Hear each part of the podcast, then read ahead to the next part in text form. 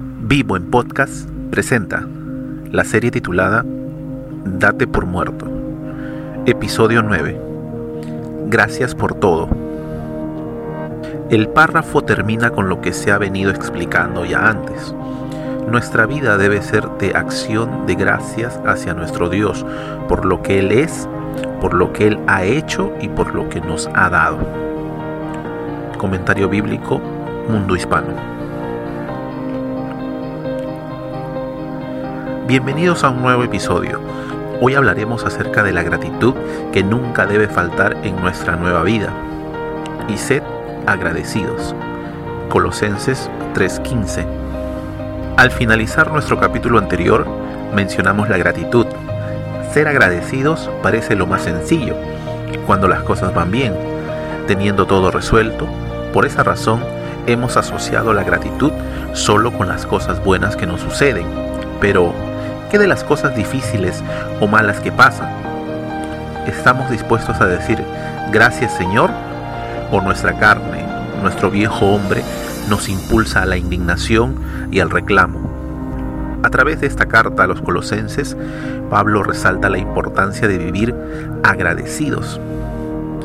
Por tanto, de la manera que habéis recibido al Señor Jesucristo, andad en Él, arraigados y sobreedificados en Él, y confirmados en la fe, así como habéis sido enseñados, abundando en acción de gracias.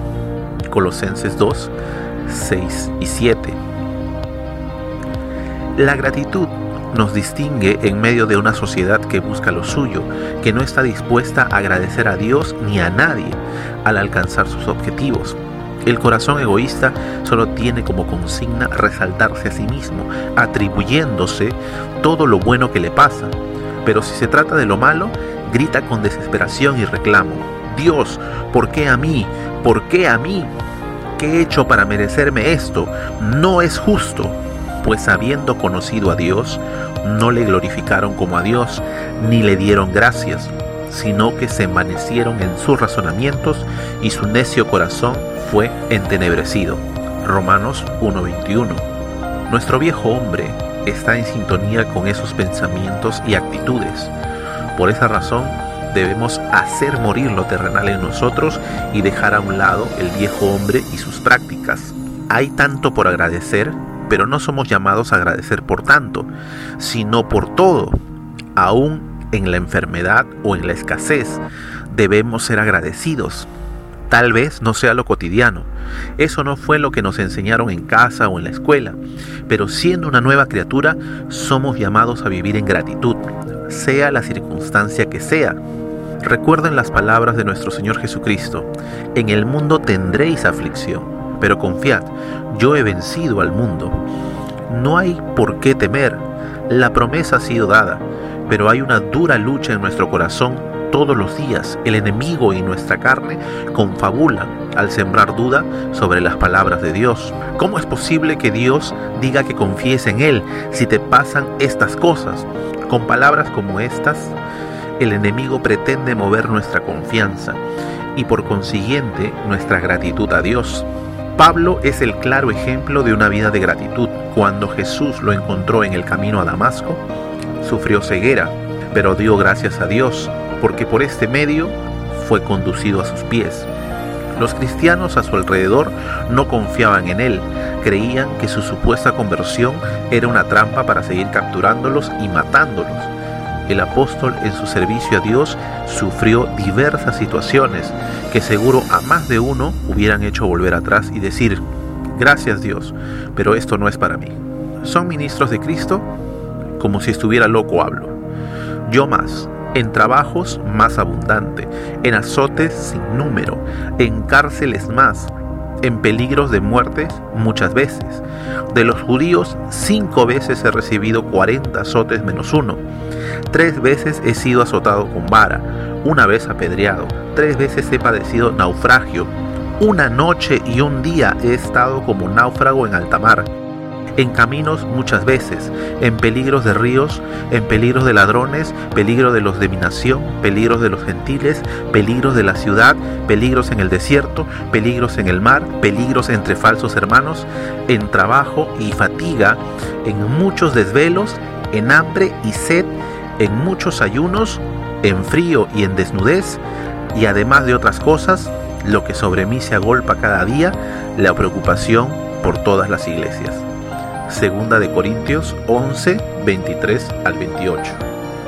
Con todo, Pablo tenía la ferviente convicción de que debía ser agradecido siempre, y esto lo repetía en sus cartas a las iglesias. Dad gracias a Dios en todo, sed agradecidos, abunden en acciones de gracias. ¿Puedes agradecer a Dios por todo? Nos cuesta, ¿verdad? Esta convicción solo puede ser sembrada y formada en nosotros, fomentando una estrecha relación con Dios y su palabra. Solo así veremos que es posible ser agradecidos. Amigo o amiga que nos escuchas, ¿practicas la gratitud? ¿O solo cuando te pasan cosas buenas? ¿No hayas razón para agradecer por las adversidades o dificultades que padeces a diario? Ser agradecido solo es posible con Cristo en el corazón Hoy es una buena oportunidad para agradecer por su sacrificio en la cruz, porque también Cristo padeció una sola vez por los pecados, el justo por los injustos, para llevarnos a Dios, siendo a la verdad muerto en la carne, pero vivificado en espíritu. Primera de Pedro 3:18. Este sacrificio nos brinda una nueva vida, siendo rescatados de la muerte para vida nueva y eterna. Arrepentimiento y confesión de pecados son los pasos a seguir y recibir a Cristo como tu Señor y Salvador. De esta manera tendrás la ayuda para vivir agradecido. Si deseas recibir a Cristo o hablar acerca de las maneras de cómo podemos manifestar gratitud en nuestras vidas, escríbenos a nuestro Facebook, Vivo Comunidad, o a nuestro correo electrónico, vivocomunidadjuvenil.gmail.com. Nos alegrará mucho charlar contigo y ayudarte con el consejo de Dios. Las adversidades o dificultades en nuestras vidas son instrumentos de Dios para atraernos hacia Él, pero muchas de ellas son consecuencias de nuestros pecados, así que no podemos culpar a Dios. Por ejemplo, si padecemos una enfermedad terminal como cáncer de pulmón o de garganta, esto muy probablemente porque el fumar era un hábito en tu vida. Las consecuencias ahora saltan a la vista. Aún sobre ello debemos dar gracias a Dios, en sus manos está nuestra vida y Él puede obrar un milagro. Señor, ¿quieres limpiarme? Sí, quiero. Sé limpio.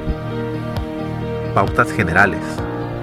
Número 1. La gratitud es distintivo de una nueva vida. Número 2. La gratitud debe ser practicada en todo tiempo. Y número 3. La convicción de ser agradecido es producto de una estrecha relación con Dios y su palabra. Gracias a Dios por este episodio y gracias a cada uno de ustedes por darse un tiempo y escucharnos. Si ha sido de bendición para tu vida, lo puede ser también para otros.